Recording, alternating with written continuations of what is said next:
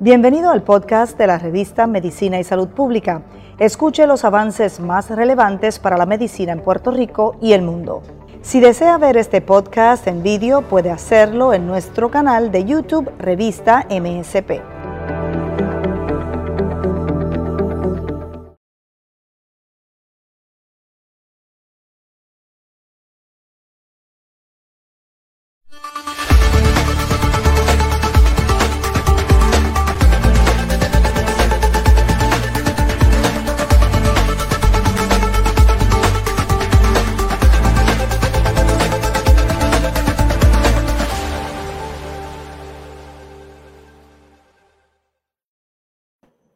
Muy buenas noches, soy Mayra Acevedo y le doy la bienvenida a este tercer foro internacional y latinoamericano de inmunología. Vamos a estar hablando con expertos de varios países para hablarnos a grueso modo del tema que es la especialidad médica que se centra en el estudio el diagnóstico y tratamiento de enfermedades relacionadas con nuestro sistema inmunitario. Eso es una definición bastante amplia, pero nuestros invitados van a poder entrar en el detalle de cuáles son esas condiciones y sobre todo cuáles son los tratamientos disponibles hoy día. Así que desde Brasil me acompaña Dimitri Decembro, quien es dermatólogo. Lo vamos a saludar de inmediato. ¿Cómo se encuentra? Hola, buenas noches a todos. Bueno, y vamos a estar compartiendo foro con Guillermo Docena, quien es eh, biólogo e inmunólogo desde Argentina. Saludos, doctor. Buenas noches, ¿cómo les va a ustedes? Y tenemos otro colega de ambos desde Colombia, a Daniel Amaya, quien es alergólogo e inmunólogo. ¿Cómo se encuentran? Hola Mayra, buenas noches, doctores, buenas noches. Eh, un gusto estar aquí acompañándolos en este foro internacional. Claro que sí, vamos a estar hablando por aproximadamente una hora, quizás contestando algunas preguntas del público y desde Puerto Rico, el compatriota, el doctor Rafael Zaragoza, quien además eh, preside la Sociedad Puertorriqueña de Médicos Alergistas acá en Puerto Rico. Saludos, doctor. Buenas noches, buenas noches, Mayra, y a todos los colegas bueno, no sé si se conocían entre sí o si habían coincidido en algún otro foro eh, que se celebrara mucho antes de la pandemia, por supuesto. No, no, no tuve el gusto. Qué bien, pues vamos a poder compartir experiencias de sus respectivos países. Así que voy a comenzar con el doctor Dimitri Decembro. Eh, porque obviamente es el más distante de nosotros acá en Puerto Rico, es dermatólogo de la Sociedad Brasileña de Psoriasis, enfermedad autoinmune, doctor en el uso de inteligencia artificial, y eso es bien interesante a través de redes neuronales convulsionales para el diagnóstico y conocimiento del estado de la hidradenitis supurativa de la Universidad Campiñas en Brasil. Así que tiene una subespecialidad de una de las condiciones autoinmunes. Doctor, cuéntenos qué es la hidradenitis supurativa y en qué consiste su trabajo. Ya, entonces, este, hoy mayoritariamente hablo, perdón, este, hablo portugués, entonces hablo español así, pero si no entiende alguna cosa me dice que corrija. Uh, entonces, mayoritariamente hoy trabajo con inmunodermatología, que son las, las enfermedades inmunes de la piel, principalmente la psoriasis, la dermatitis atópica, la alopecia areata, el vitiligo y la hidradenitis supurativa. La hidradenitis supurativa es la, una condición que muchos pacientes están así, van de médico a médico preguntando eh, y mostrando lesiones en su piel que es como si fueran así inflamaciones hinchadas como un furúnculo que reciben la prescripción de antibióticos y otras cosas, pero nunca mejoran. Porque es una condición inflamatoria de la piel, del folículo piloso, que hace con que su folículo este, se quede inflamado todo el tiempo, inflamando y desinflamando, y haciendo con que la inflamación camine por túneles y por fístulas que pueden comunicarse y piorando, resultando en cicatrices más profundas. Pues vamos a hablar con su colega de Argentina, Guillermo Docena, quien también es bioquímico, inmunólogo y quizás eh, nos pueda, como director del Centro de Excelencia Federation of Clinical Immunology Societies, explicarnos un poco cuál es el mecanismo ¿verdad? Eh, de, que puede generar esta respuesta en la piel, porque sabemos que las condiciones inmunológicas pueden atacar distintos órganos, ¿verdad? Pero en este caso, centrándonos en cómo reacciona en la piel, ¿cuál es el mecanismo, doctor? ¿Qué ocurre en el sistema? Sí, exactamente el mecanismo se desconoce, no se sabe bien cuál es la etiología y probablemente por el tipo de tratamiento tenga que ver con bacterias o microorganismos que están en la piel y en ese sentido yo creo que tiene, probablemente tenga que ver lo que es el sistema inmune de mucosas. Ese es un tema en el que yo trabajo de hace varias décadas, eh, todo lo que es células del sistema inmune que están alojadas en las distintas mucosas y la piel es una de ellas. Entonces, en todas las mucosas, es decir, todas las cavidades que están en contacto con el, con el exterior, con el medio ambiente, existen muchos microorganismos, eh, millones, y en el caso del intestino, trillones de microorganismos. O sea, hay más microorganismos en nuestro intestino que todas las células nuestras. Y por eso es que en las mucosas hay un sistema inmune que está muy desarrollado y es muy complejo. Y eso en la piel también existe. Nosotros en la piel tenemos un conjunto bastante diverso de microorganismos y sin embargo no nos enfermamos no se produce patología y entre esos microorganismos pueden haber también algunos que son patógenos. Pero el que nos defiende y evita que tengamos una enfermedad es justamente el sistema inmune de mucosas. Y este conjunto de microorganismos se llama microbiota o microbioma. Entonces, probablemente, eso yo lo desconozco, eh, yo no he visto trabajos, probablemente en estos pacientes o bien tengan alguna falla en el sistema inmune de mucosas, que eso ocurre por ejemplo, en dermatitis atópica, o bien que tengan una alteración de la composición de esa microbiota por algún motivo o algún factor. Entonces, cuando hay alguna falla de este tipo es que se produce un proceso inflamatorio. Cuando no tenemos fallas y funciona perfectamente, podemos convivir con estos microorganismos y no hay una, digamos, una inflamación que altere la integridad de la piel, como recién explicó el doctor, y, eh, digamos, no, no lleva a un cuadro más grave de, de, enfermedad. Eso es lo que ocurre en la mayor parte de los pacientes. Eso es lo que puedo acotar con respecto a esta enfermedad. Yo no soy médico, no atiendo pacientes, pero bueno, trato de interpretar qué es lo que ocurre, ¿no? Claro, entonces eh, debe quizás participar de estudios y vamos a regresar con usted más adelante. Me gustaría introducir a su colega de Colombia, Daniel Amaya, quien es alergólogo e inmunólogo y miembro activo de la Asociación Colombiana de Alergia, Asma e Inmunología y de la Sociedad Española de Alergología e Inmunología Clínica. Así que quizás podamos hablar con el colega de Colombia sobre el asma, que también es otra condición del sistema inmunológico. Mayra, muchas gracias. Eh, así es. Eh, más frecuentes del mundo de hecho, se estima que hay aproximadamente 350 millones de personas afectadas por asma, es decir, una prevalencia aproximada entre el 5 y el 6% de la población mundial, ¿cierto? En el caso de Latinoamérica, eh, en particular, eh, la prevalencia varía bastante, desde lugares como el 5 o 6% hasta incluso regiones tan altas como el 13 o el 14%, ¿cierto? Eh, de hecho, hay varios estudios epidemiológicos aquí en Colombia, en Latinoamérica, y en varias ciudades de Colombia, por ejemplo, se estimó que la prevalencia del asma aproximadamente es de un 8 a un 12%. Es decir, una persona de cada 10 aproximadamente podría presentar asma en algún momento de su vida. Y el asma es una enfermedad crónica recurrente de las vías respiratorias que se caracteriza por inflamación y por hiperreactividad bronquial y con unos síntomas que son, digamos, eh, variables en el tiempo. Es una característica del asma, que el asma no es fija, sino que es variable, y por eso uno sabe que a veces el asma se cura, entre comillas, en la adolescencia, pero algunas otras personas pueden aparecer el asma nuevamente en la adultez o incluso eh, nunca tener episodios de asma en la infancia y adolescencia y a los 40, 50 años debutar. ¿Y cuáles son los síntomas comunes del asma?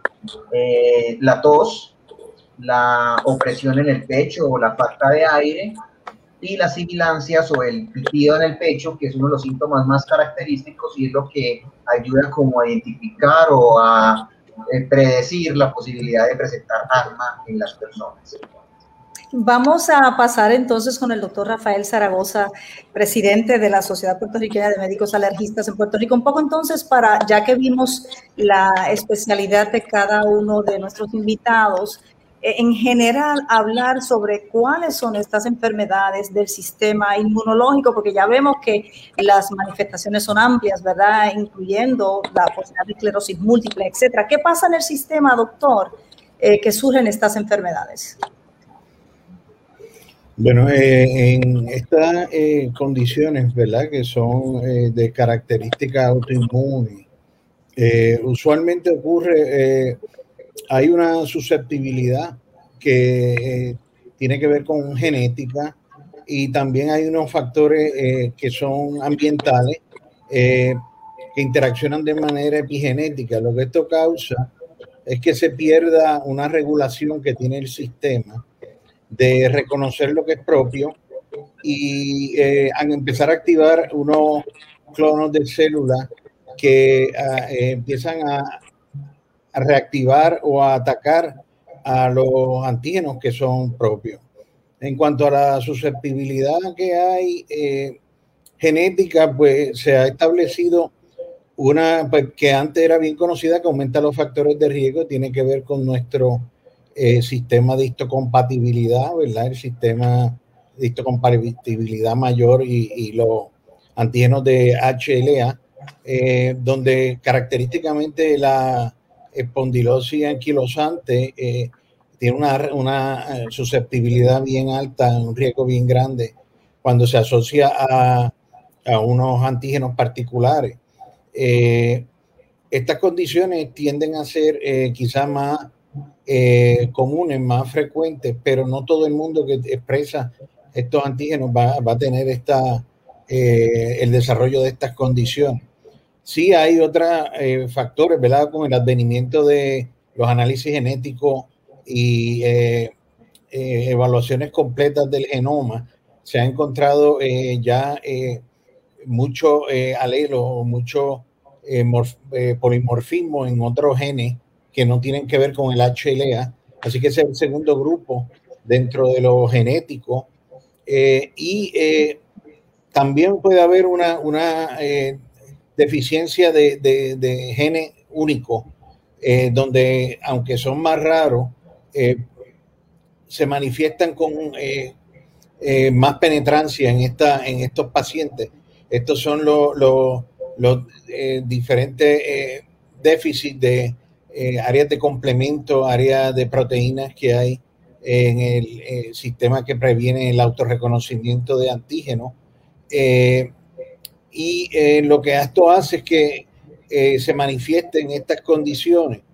Ah, los factores que son ambientales primordialmente se asocian a, a infecciones, ¿verdad? Como mencionaron los colegas anteriormente, estas infecciones pueden ser de comensales eh, que están típicamente en balance, pero pueden en algún momento salirse y hacer entonces que el sistema eh, reaccione eh, de manera autoactiva a antígenos que se que reconoce como moléculas que son paralelas a nuestro sistema, ahí en una imitación. También puede haber una reacción cruzada en la infección con células que están eh, como coestimuladores y activarlo eh, y entonces expresar entonces eh, clonos de células que nos autoatacan. El desarrollo de estas condiciones, ¿verdad? Son característicamente crónicas, progresivas y, perseveran. conocemos, ¿verdad? el prototipo de estas condiciones como el lupus, que es sistémico eritematoso, pero hay múltiples otras condiciones como la diabetes tipo 1, como la artritis reumatoidea, como la escleroderma, la esclerosis múltiple, que son más definidas en órganos particulares.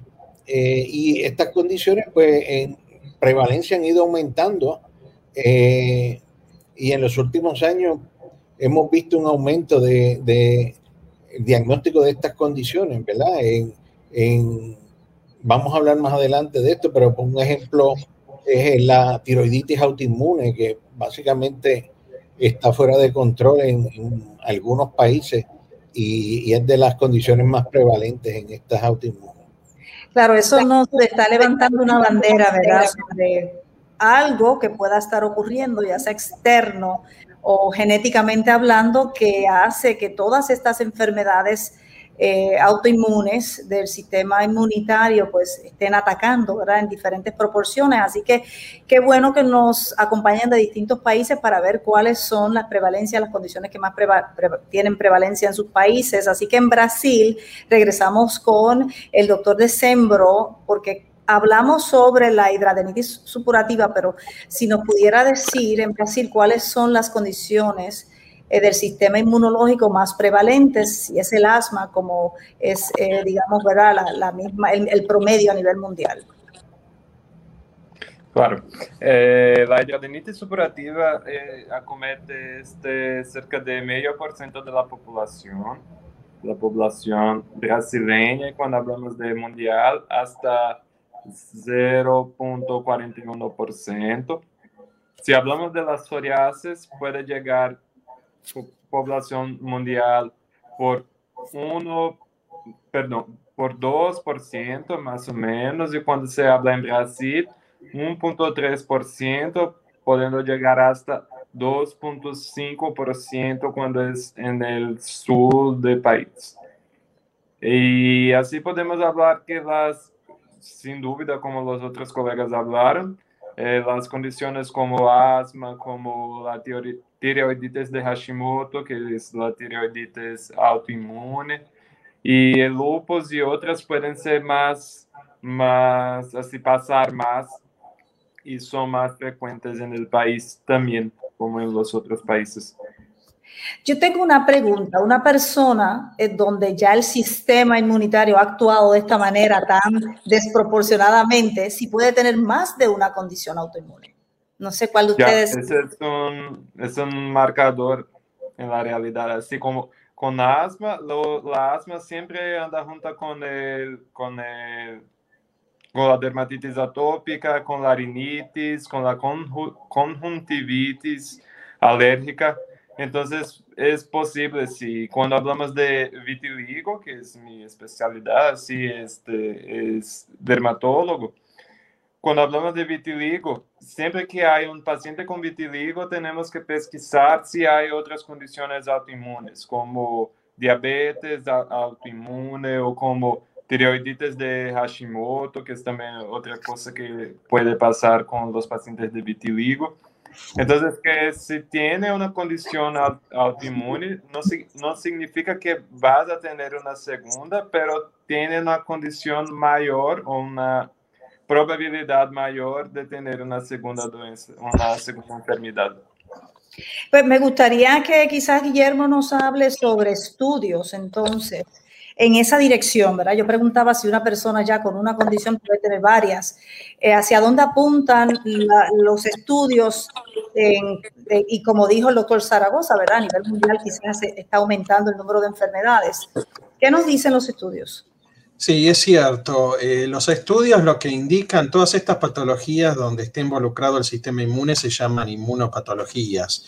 Y estas inmunopatologías han aumentado mucho la frecuencia. A partir de la década del 80, del 90, todos conocemos lo que es la hipótesis de la higiene, y eso mucho tiene que ver con que el control de enfermedades infecciosas ha generado por decirlo de alguna manera, trastornos en lo que es la regulación del sistema inmune. Y por eso han aparecido más de 100 inmunopatologías que han aumentado la prevalencia.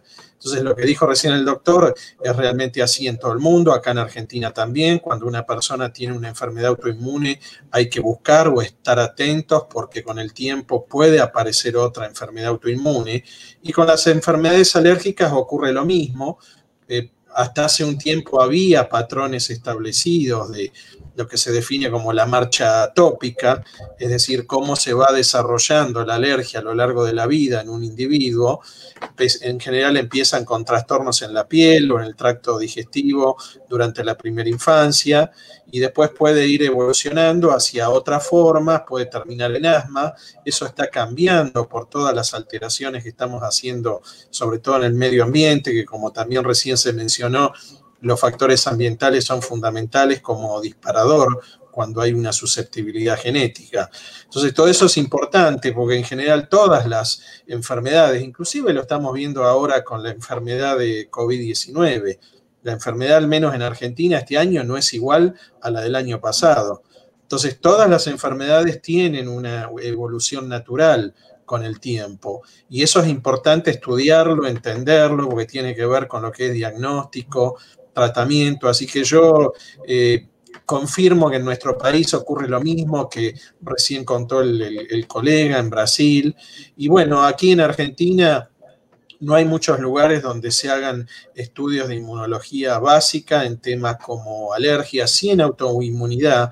Eh, hay muchos estudios, pero lo que es diagnóstico en general son los mismos métodos que se utilizan en los distintos países. Ahora, si uno va a países de hemisferio norte, bueno, ahí ellos tienen, digamos, acceso a otro tipo de herramientas que permiten clasificar mejor cuál es el estado del paciente y eso hoy en día en lo que se llama medicina translacional es fundamental porque uno puede aplicar en un paciente con todas estas nuevas metodologías que permiten estudiar células de a una sola, entonces, eso me permite estudiar muchas células en un individuo, se puede sacar mucha información y eso permite generar tratamientos o terapias que están adaptadas a la condición de cada individuo. Eso aquí en Argentina no se hace, no estamos en condiciones. Eh, además, los pacientes no tienen cobertura por las obras sociales, porque son todos estudios muy caros, pero en otros países sí tienen acceso y eso en muchas de estas patologías que son crónicas y que hasta ahora tenían una cura muy, digamos, muy restringida, muchos respondedores, no respondedores, esto ha mejorado mucho en la situación. Pues antes de pasar a conocer cuál es la situación en Colombia y también en Puerto Rico, creo que tenemos una pregunta del público. Eh, Yuyucita nos dice si la urticaria crónica es autoinmune y cuál es el mejor tratamiento. No sé si cuál de ustedes quisiera contestar esa pregunta. Uh, puedo, si quieren. Ah. No sé si. hay dos tipos de urticaria, que son la crónica espontánea y la crónica autoinmune. Entonces hay que investigar cuál tipo de urticaria es. El más importante es saber, ¿esta urticaria es crónica sí o es aguda? Porque así, cuando tenemos una urticaria que pasa más de seis, de seis semanas, eh, teniendo episodios constantes de urticaria, podemos dizer que trata-se de uma urticária crônica. E aí temos que mirar, há causas autoimunes ou alguma outra coisa que pode pensar ou fazer pensar que é uma causa autoimune, como por exemplo, se há um teste, teste del soro autólogo ou algo assim que se pode fazer para mirar, esta urticária é autoimune.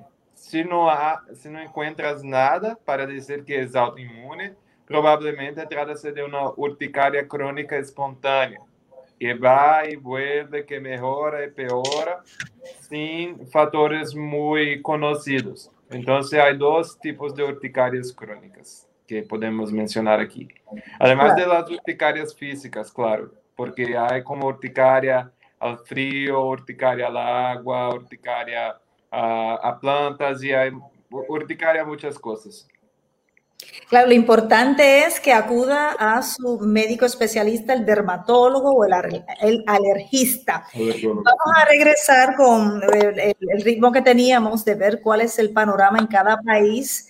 Nos toca pasar con Colombia y Daniela Maya para ver cuáles son las condiciones del sistema inmunológico más prevalentes en su querido país y obviamente si están disponibles los tratamientos, porque ya vimos que eh, quizás en, Argentina no tanto. Bueno, vale, muchas gracias. Em, haciendo énfasis en las enfermedades alérgicas, que es el principal tópico que manejo en mi práctica clínica, las enfermedades alérgicas sí son muy frecuentes, de hecho, cada vez eh, van aumentando, como lo comentó el doctor, eh, por los factores ambientales y los cambios epigenéticos que estamos viviendo, se estima que la prevalencia de esas enfermedades ha ido aumentando en los últimos 25 años, especialmente porque cada vez tenemos un estilo de vida más industrializado, ¿cierto? Eh, sin lugar a dudas, la enfermedad alérgica más frecuente es la rinitis alérgica. Eh, se estima que el 30% de las personas, una cada tres, puede tener rinitis alérgica. Eh, la segunda enfermedad en frecuencia sería la dermatitis atópica, que puede afectar hasta el 20% de los niños y hasta el 10% de los adultos. El asma, como mencioné, tiene una prevalencia aproximada entre un 7 y un 8% en algunas regiones. En Colombia se estima que es un 10 a un 12%. Y ya enfermedades menos frecuentes eh, está la urticaria crónica espontánea, como mencionó el doctor Decembro, en Colombia y a nivel mundial se estima que es el 1% de la población en general que puede sufrir de urticaria crónica espontánea. También hay otras enfermedades que ya son menos frecuentes, como son las alergias alimentarias, que eh, aunque han ido aumentando en frecuencia y cada vez la vemos más, especialmente en nuestro medio, lo que es la leche y el huevo en los niños pequeños, y se ha ido viendo aumento de las, de las alergias alimentarias a lo que son eh, de origen vegetal, lo que llamamos el síndrome de alergia oral, o las anafilaxias por alimentos vegetales y también a los derivados de los frutos secos como el maní y, y, otros tipos de, de leguminosas. Eh, las enfermedades, eh, digamos, de tipo autoinmune son también frecuentes, eh, pero tiene una prevalencia mucho menor. Se estima que el lupus, por ejemplo, del 1 al 2% de la población general, la artritis reumatoide es más o menos de un 0,5 a un, hasta un 3%. Y ya las alergias a los eh, medicamentos, que también a medida que eh, nos exponemos cada vez más a más tratamientos, eh, entonces podríamos evidenciar también alergia a los alimentos, a los medicamentos, perdón. Los tratamientos, afortunadamente, pues en Colombia hemos ido avanzando. se estamos casi que a la vanguardia de los, de los adelantos a nivel por lo menos de alergias de lo que ha desarrollado en Estados Unidos por medio de la FDA y en Europa por medio de la EMA, que es una agencia regulatoria de medicamentos, y aquí en Colombia pues contamos con los medicamentos biológicos, que es como lo último que ha ido saliendo en las enfermedades alérgicas y en enfermedades autoinmunes en general, como tratamientos que pueden modificar un poco el curso de la enfermedad y hacer que los pacientes tengan un mejor control de su enfermedad y mayor calidad de vida eh, como tal. Eh, doctor, ¿y en Colombia eh, son accesibles los tratamientos diagnósticos o ¿verdad? Los, el, el, cernimiento es accesible a la población en general? Bueno, en Colombia tenemos un sistema que se llama Sistema de Salud, de Plan Básico de Salud, que es un programa que contiene la mayor parte de medicamentos, y hay otros que se llama sistema no incluido, pero que por medio del Ministerio de Salud y las, eh, los entes reguladores uno puede pedir la autorización para que aprueben al paciente eh, la dispensación y la, y la, aplicación de los medicamentos. Entonces, si es posible, eh, desde que el paciente, digamos, esté cubierto por un seguro, por decirlo así, que, le tenga como aportes al sistema de seguridad social en Colombia. Eh, doctor Zaragoza, ¿cuáles son los especialistas? Porque en un principio dirigía a los pacientes hacia sus especialistas, pero ¿cuáles son específicamente los que pueden trabajar con estas condiciones autoinmunes desde su diagnóstico, acompañarlos en el proceso y el tratamiento? Estas condiciones autoinmunes eh, van eh, muchas veces directamente a ciertos especialistas, porque como abarcan todo, casi todos los sistemas, pero predominantemente son tratadas por los reumatólogos, los alergólogos inmunólogos, dermatólogos, ven muchas de estas condiciones y eh, se recibe mucho referido de otras especialidades, ya cuando tenemos eh, diagnóstico establecido o probable, para entonces eh, ya dirigir el tratamiento, un tratamiento, ¿verdad? Como hablaron los colegas hoy día ya de medicina de precisión en muchas de estas condiciones, podemos ir al tratamiento más específico de mediadores a través de los biológicos eh, con una respuesta mucho más eh, efectiva, con menos efectos secundarios. Eh, en el pasado, estas condiciones autoinmunes se trataban con medicamentos que eran más abarcadores, inmunosupresores de diferentes niveles o biológicos de un espectro muy amplio y sistémico y ahora pues se está afinando la puntería en estos biológicos de segunda y tercera generación que eh, yo entiendo que van a hacer la, diferencia en, controlar estas condiciones y minimizar los efectos secundarios que veíamos en muchas de estas condiciones. Eh, doctor, y para poder utilizar esos medicamentos de esas segunda y tercera generación, hacen falta las pruebas genéticas. ¿Cuán importantes son esas pruebas genéticas y si son accesibles esas pruebas genéticas? Sí, eh, las pruebas genéticas eh, son muy importantes, ¿verdad? Y aquí lo que hemos logrado eh, como asociación es que hemos llegado a unos acuerdos en unos ciertos laboratorios con Estados Unidos que nos corren la evaluación de los, de los genes de interés, pero si eh, no hay eh, eh, un hallazgo claro, pueden extender o expandir sin ningún costo adicional al paciente y tenemos, arreglamos, ¿verdad? De manera que, que sea una tarifa fija. La asociación, pues como entidad, también ha ayudado mucho a los pacientes a, costear esta prueba genética cuando son necesarias. Eh, y es importante para definir eh, el problema, eh, el, tener esta accesibilidad. usualmente nos facilitan los kits, se tienen en, la, en las prácticas y lo, se toman ya sea muestras de sangre, hoy día muestras también de, de saliva y eh, se envían en estos kits el mismo día eh, y tenemos un retorno de, ¿verdad? de resultados eh, relativamente rápido, alrededor de una semana ya en el sistema de computadora tenemos estos resultados y ha sido muy práctico y lo están usando, ¿verdad? Otras especialidades también como los, los hematólogos oncólogos y ha sido de mucha utilidad. Sin duda, el diagnóstico certero es sumamente importante, ¿verdad? Para iniciar ese tratamiento y la supresión de la condición, aunque ya vemos que son condiciones crónicas. Eh, pero estamos celebrando este foro en el año de la pandemia del COVID y quería comentarles o preguntarles si las personas con algunas o cualquiera de estas enfermedades está en mayor riesgo de contraer el COVID o de desarrollar complicaciones por el COVID. ¿Quién de ustedes eh, inicia?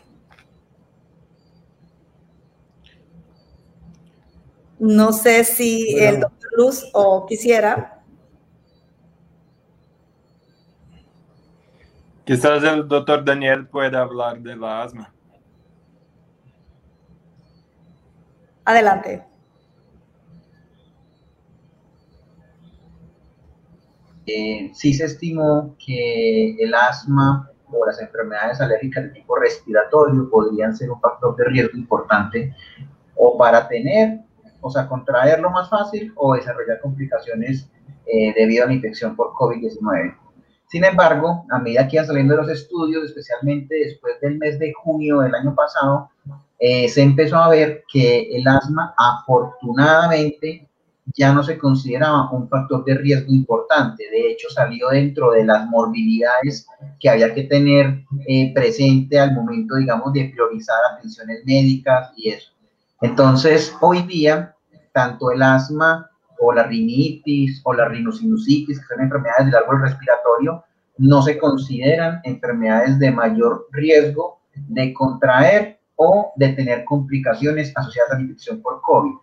Eso sí, haciendo la salvedad de que estén bien controladas, es decir, si el paciente está tomando su medicación juicioso, utiliza inhaladores eh, tal cuales, o si ya tiene medicamento biológico porque, digamos, la severidad de la enfermedad es mucho más alta y necesita biológicos, siempre y cuando el paciente esté controlado, eh, se, se considera que, digamos, no tiene mayor riesgo que un par, es decir, una persona de su misma edad, condición eh, de, género, que esté, eh, digamos, sin esa condición como tal de, de asma en ese momento. Eh, lo que sí se estimó fue que, por ejemplo, el paciente no fuera, digamos, a usar o automedicarse con antibióticos, con la ivermectina que estuvo tan de moda el año pasado usarse, o ciclos de esteroides que a veces las personas usaban también de forma indiscriminada porque en algunos reportes dijeron que eso era de pronto eh, facilitaba la recuperación. Entonces, hoy día todo está desvirtuado, no se recomienda ninguna terapia profiláctica para el manejo de, ni para prevenir la infección por COVID. Se aconseja que si el paciente está con medicamento controlador del asma, incluyendo inhaladores biológicos, los debe continuar, no se deben suspender, que ese era otro de los temores que había, que si de pronto el usar esteroides inhalados en la vía respiratoria podría favorecer la replicación o, las, o la virulencia de, de, del SARS-CoV-2 y no, no se ha observado nada de eso afortunadamente. Entonces, el consejo o la recomendación general es no aumenta el riesgo de infección, no aumenta el riesgo de complicaciones y se debe continuar con el tratamiento pautado que tenga su médico, digamos, de cabecera, ya sea el alergólogo, el internista, el neumólogo o el médico de familia como tal. Claro, ya pasado ese primer año vamos conociendo eh, poco a poco, ¿verdad? bien el comportamiento del SARS-CoV-2 y sobre todo cómo interactúa con todas las condiciones eh, y enfermedades que prevalecen en, en, todos nuestros países. Tengo otras preguntas, pero también quiero darle participación al público. Tenemos como cuatro preguntas, así que voy con la primera y es, eh, Sofía Londoño pregunta, ¿cómo debe ser la comunicación entre estos especialistas para evitar errores en el diagnóstico y tratamiento? Ustedes hablaban, ¿verdad?, de, de la importancia de hacerse las pruebas, de tenerlas para llegar al especialista adecuado. O sea, que ¿cuál debe ser la comunicación? Me imagino que eh, no solo con el especialista, sino con el médico primario para que le refiera al especialista. ¿Quién contesta? Quizá Guillermo o el doctor Zaragoza. Cortito por mi experiencia. Yo creo que es fundamental con todas estas patologías que son tan complejas y que se están empezando a conocer tanto las bases moleculares y celulares como el desarrollo de, nuestro de nuevos tratamientos, es fundamental que se haga un abordaje multidisciplinario.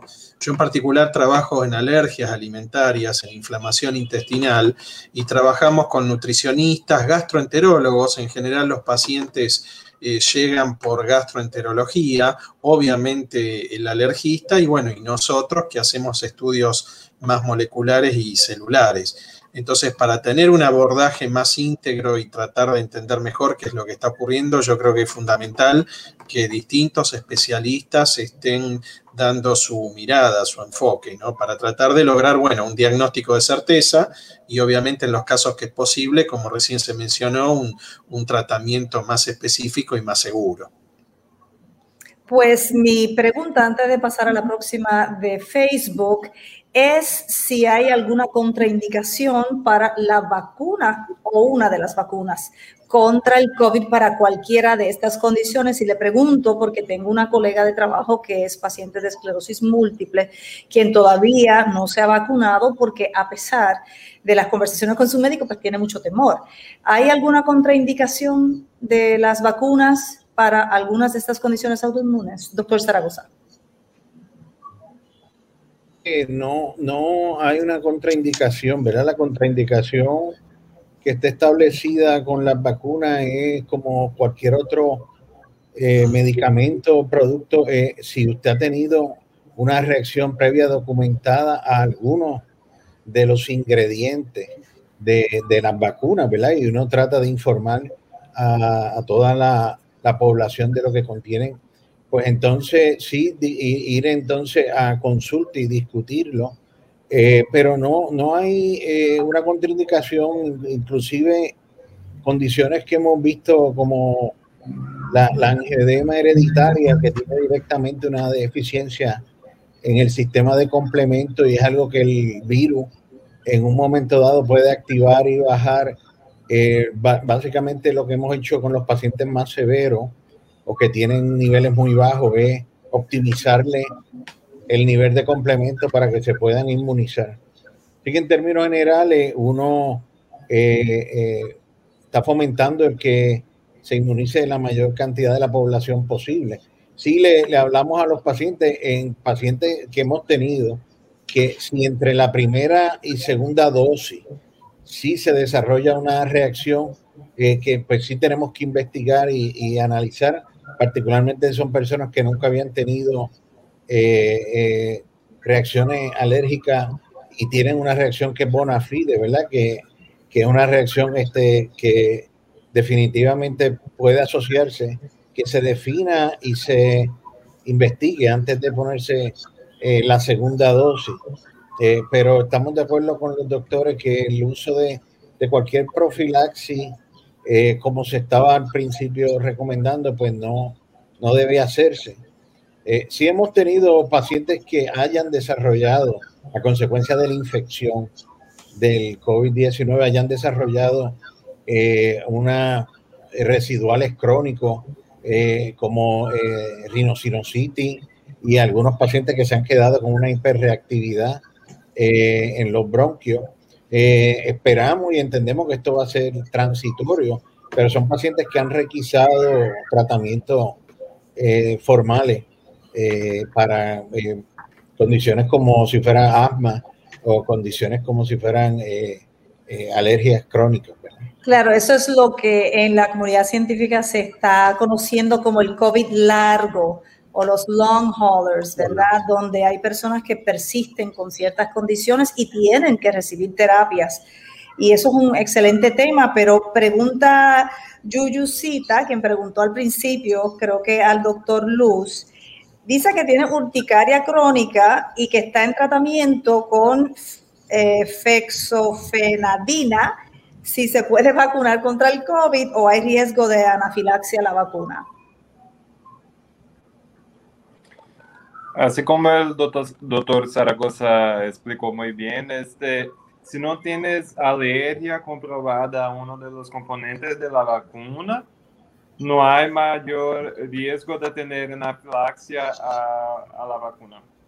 Y cuando se habla de condiciones cutáneas crónicas, no hay nada que hable que la persona tiene contraindicación de tomar la vacuna. Mucho por lo contrario, algunos países ahora, así algunos estados de Brasil, están vacunando pacientes que están en uso de inmunobiológicos o inmunosupresores como el grupo de riesgo. Entonces, si no que sea, pero está en un grupo de prioridad, digamos así. Entonces, no, no, se puede vacunar, sí. Inclusive recomiendo, estamos pasando por un momento, no sé cómo es la realidad del país de ustedes, pero aquí así en Brasil tenemos gobernantes que están así haciendo un trabajo este, ya mucho, mucho muy, muy divulgado en la media. Es un trabajo de, de, de mala información y todo, y atrapalhando un poco la, la cuestión de la vacuna. Entonces yo quiero garantir la eficacia de la vacuna, la importancia de, de, la vacuna para la población.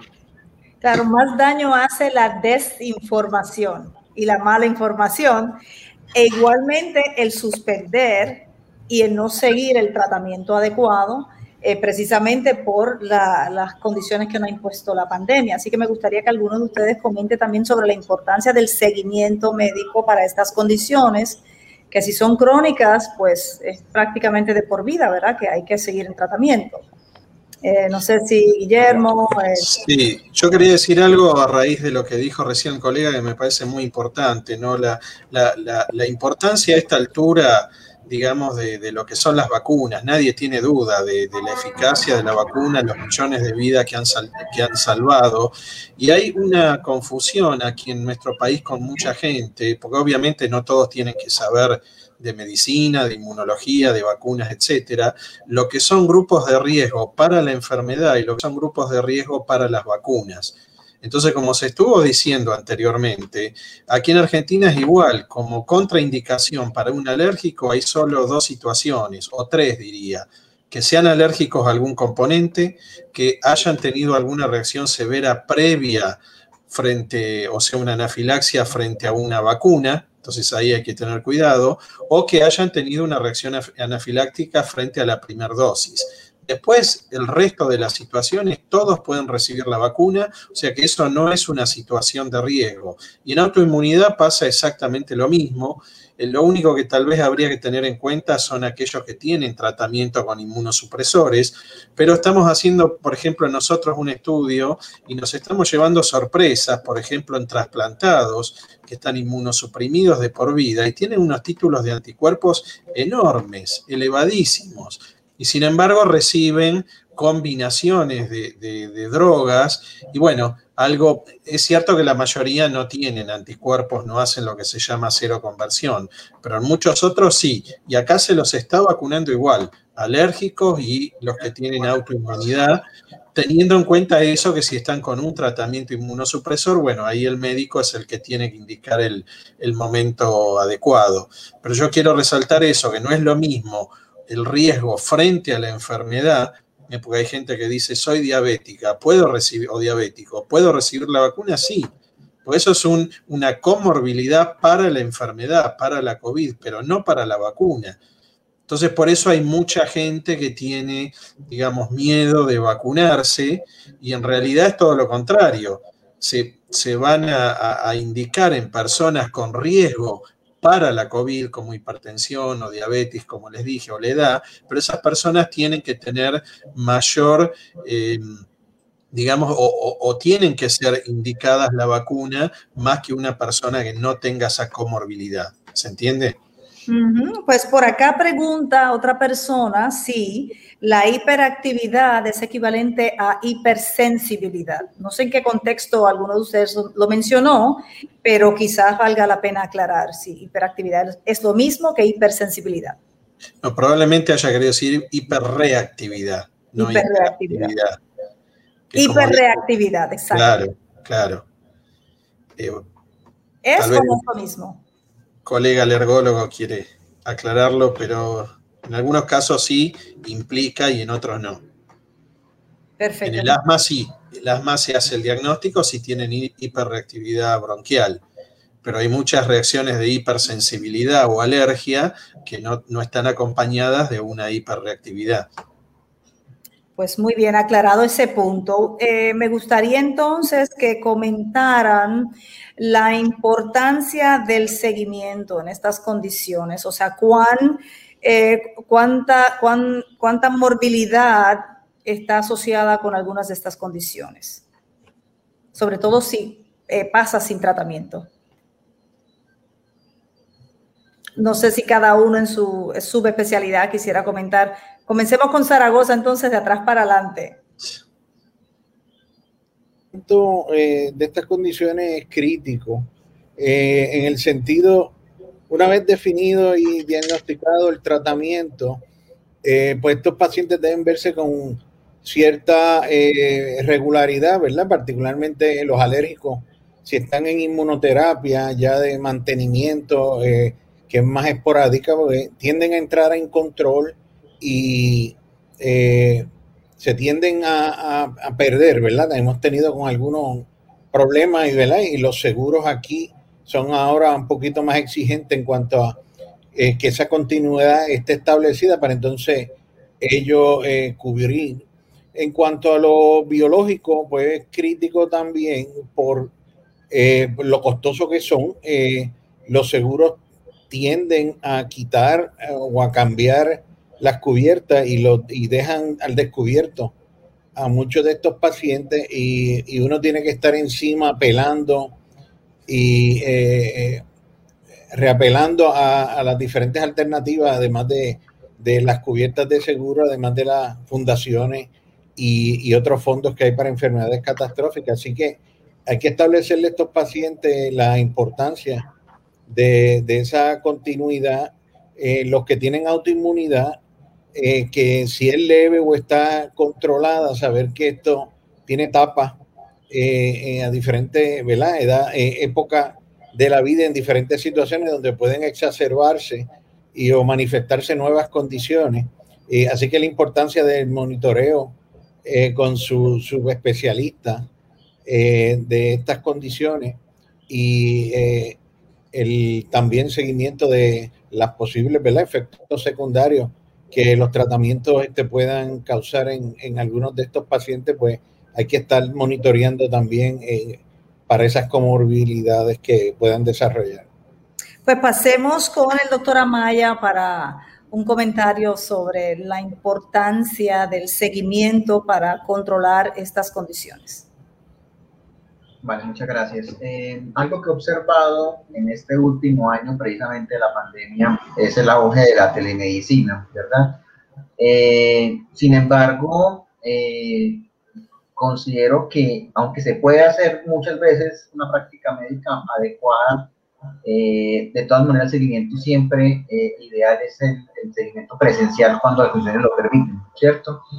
Eh, por lo menos a nivel personal he observado que pacientes que uno llega en conjunto con otras especialidades, por ejemplo, eh, oftalmología, gastroenterología, dermatología, otorrinolaringología, muchos pacientes no han sido, eh, digamos, evaluados de forma oportuna por estos colegas y eso ha retrasado que muchas veces el seguimiento sea, digamos, de manera idónea digamos que una ventaja que tenemos los alergólogos es que como somos una especialidad, digamos, transversal a varios sistemas y órganos, entonces podemos, digamos, eh, controlar la mayor parte de las enfermedades alérgicas, pero, por ejemplo, si uno tiene que definir que ya requiere una cirugía, por ejemplo, de pólipos nasales o algo así, pues ya requerimos la intervención o la ayuda del colega otorrino, ¿cierto? O si hay que hacer algún procedimiento de oftalmología, pues ya obviamente se nos sale de nuestro alcance como tal, como alergólogos. Eh, como decía el doctor Zaragoza, eh, esas enfermedades pues tienen altos costos, eh, no solamente a nivel de costo de medicamentos que pueden ser muy altos por los biológicos, sino el costo a la enfermedad para el paciente, el costo a nivel de su vida laboral, incapacidades, presentismo o ausentismo laboral, disminución en el ritmo de trabajo. Eh, y, las, eh, y los costos intangibles, que son aquellos psicosociales, que es la afectación de la calidad de vida de las personas, la afectación psicológica de las personas, la afectación sexual de las personas, incluso en enfermedades crónicas, por ejemplo, de piel, como una dermatitis atópica severa, puede comprometer mucho la calidad de vida de las personas, eh, se sienten que no quieren salir, no quieren que les vean la piel, se tratan de cubrir la mayor parte de su cuerpo para evitar que los estigmaticen por tener lesiones en, la piel que sean muy visibles. O el asma, por ejemplo, que es una enfermedad que si tienes unas recaídas frecuentes, puedes ingresar a unidades de cuidados intensivos, puedes requerir eh, uso de ventilación mecánica, eh, requerir cuatro, cinco o seis medicamentos controladores para evitar una crisis. Entonces, eh, digamos que estas enfermedades tienen muchas aristas de las cuales se puede observar cómo puede ser de, importante el impacto del médico y la falta de control de la enfermedad cuando no tenemos un seguimiento adecuado con una periodicidad adecuada. Eh, no sé si de pronto los colegas de otros países pueden también observar el déficit de especialistas que hay en muchas especialidades eh, en Colombia pues tenemos déficit todavía de muchos especialistas, realmente de, mi área de la neurología, pero también eh, se hace falta de muchas otras especialidades, que también es como un problema endémico en Latinoamérica. Claro, eh, quisiera pasar con Guillermo Docena, pero tengo una pregunta de Juliet Castillo Rodríguez y ella pregunta si tener reincidencia de alergias en diferentes partes del cuerpo tiene que ver con el sistema inmunológico, eh, si es el estrés y cómo puede fortalecer su sistema inmunológico. No sé si a Guillermo, que le correspondía el turno, quisiera contestar o pasar la pregunta a otro de sus colegas. Ah, no, yo puedo agregar algo rápido. Eh, justamente aquí lo que pasa con el sistema inmune es que está exacerbado, está reaccionando en exceso porque las alergias la producen sustancias que son inocuas, ¿no? que no, no, producen una patología. El alergeno, los alergenos del polen, lo que están los alimentos, etcétera. Entonces, realmente aquí lo que hay que hacer es modularlo al sistema inmune, más que fortalecerlo, aunque sí se pueden activar otros mecanismos inmunológicos que van a controlar los que generan las alergias. ¿eh? Y obviamente el estrés tiene que ver, el estrés tiene que ver en todo lo que es funcionamiento del sistema inmune, porque eso altera la regulación a través de distintas eh, hormonas, sobre todo suprarrenales. Y bueno, por eso justamente, como hoy se mencionó, el asma eh, se puede exacerbar en la edad de las mujeres en la pubertad, tiene que ver con la situación eh, hormonal, pero bueno, eso también va a depender de cada individuo. Pues tengo otra pregunta de Rocío Gamboa. Dice, doctores, quiero eh, saber si alguien es tan amable de contestarme la pregunta. Yo tengo artritis reumatoide, que es una de las condiciones que ustedes mencionaron. Tomo metotrexato y deflaxacor, etcétera. Ahora con lo de la vacuna del COVID dice que tenemos que suspender el metotrexato. ¿Será que es el único medicamento?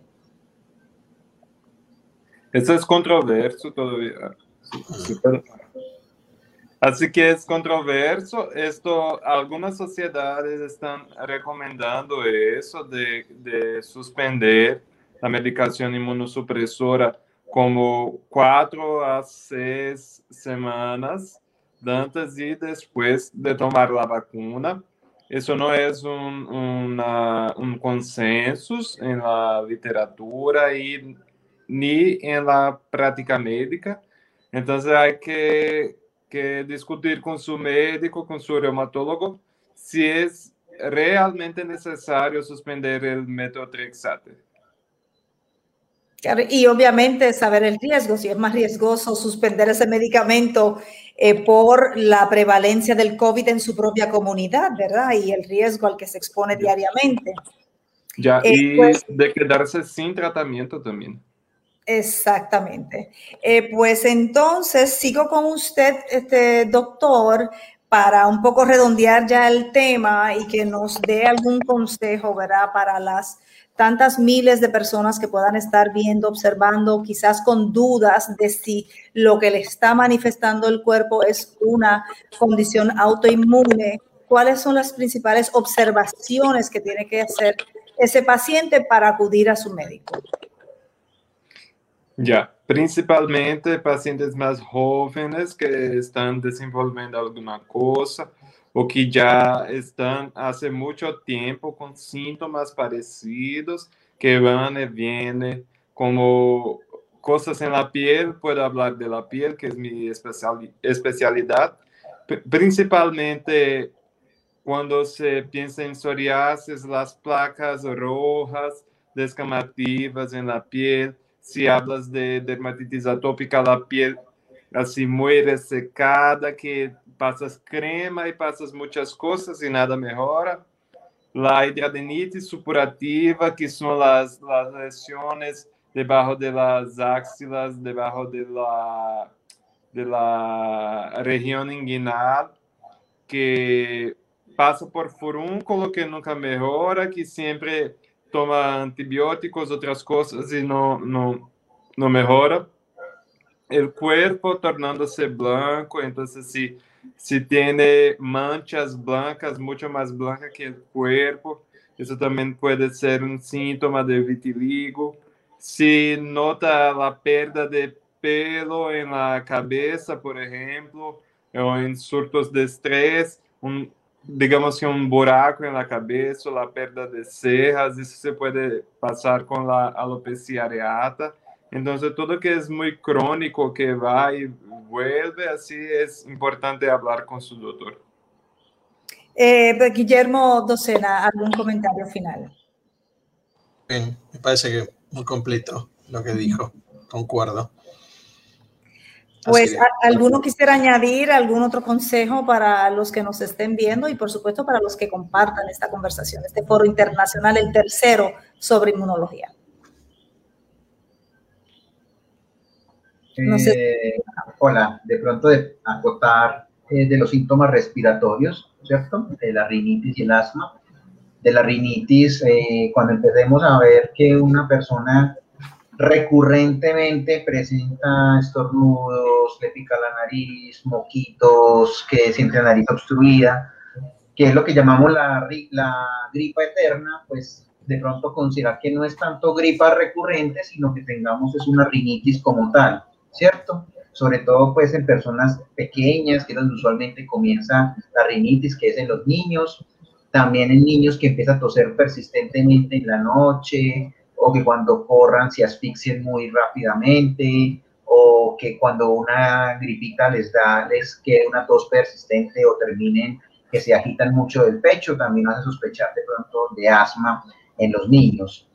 Eh, de pronto con los alimentos, cuando estamos pasando del periodo de lactancia materna, de los seis primeros meses de vida y que empecemos a, a dar algún alimento y que observemos algún tipo de brote en piel, o que se le edematice la cara, o que le aparezcan colorados o ronchas en el cuerpo, o que aparezca vómito inmediatamente después de comer, o diarrea así que sea muy intensa después de consumir alimentos, nos puede hacer pensar que podría ser una alimentaria también en los niños pequeños después de empezar eh, la alimentación complementaria. Entonces eran como, como algunos tips de, de síntomas que nos pueden hacer eh, sospechar de alguna alergia, ya sea respiratoria o, alimentaria, y que nos hace, haría consultar con el especialista. Doctor Zaragoza, ¿algún comentario final? Eh, eh, signos no específicos, ¿verdad? De estas condiciones, pero que lo, las personas deben estar pendientes eh, en pacientes que tengan fatigabilidad generalizada, como dijo el colega también las erupciones, ¿verdad? Los rash eh, que puedan ser persistentes o rash en forma de eh, distribución de mariposa en la cara, eh, fotosensitividad, estar pendiente, pérdida de pelo, estar pendiente a dolores o rigidez en las coyunturas, porque pueden ser manifestaciones tempranas de estas condiciones.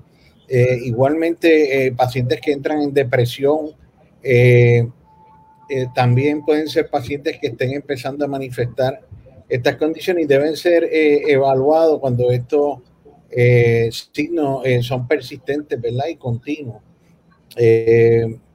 pero de, manera, por, un especialista, a veces la, la pruebas se hacen, pero entonces se hacen por quizás este, médicos primarios y aunque han tenido hallazgos, pues no, no, dan el seguimiento. Así que es importante que si algunas de estas pruebas también da positivo o sugestivo, pues se ha referido a uno de los especialistas eh, para una mejor definición ¿verdad? de estas condiciones, que a veces pueden estar eh, sin declararse eh, de manera completa por una cantidad de tiempo.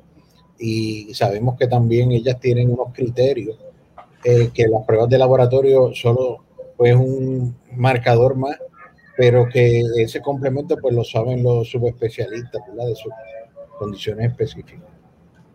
Pues muchísimas gracias al doctor Rafael Zambrana, presidente de la Sociedad Puertorriqueña de Alergistas acá en Puerto Rico. También a el doctor Dimitri Luz desde Brasil, a Guillermo Docena desde Argentina y al doctor Daniel Amaya desde Colombia. Un foro latinoamericano e internacional sobre la inmunología en su tercera edición y precisamente con la experiencia del COVID. Muchísimas muchísimas gracias y sobre todo por contestar las preguntas de nuestra audiencia ahí conectada con nosotros durante esta pasada hora. Así que les exhorto a que después entren, porque quizás entren otras preguntas y bueno, y ustedes también pueden contestarlas. Así que muchísimas gracias por su tiempo, al público, gracias también por acompañarnos y si le es útil a alguna persona que ustedes conozcan para orientar a sus amigos y seres queridos. Y síganos en todas las redes sociales bajo arroba revista MSP. Será hasta una próxima ocasión. Que pasen muy buenas noches.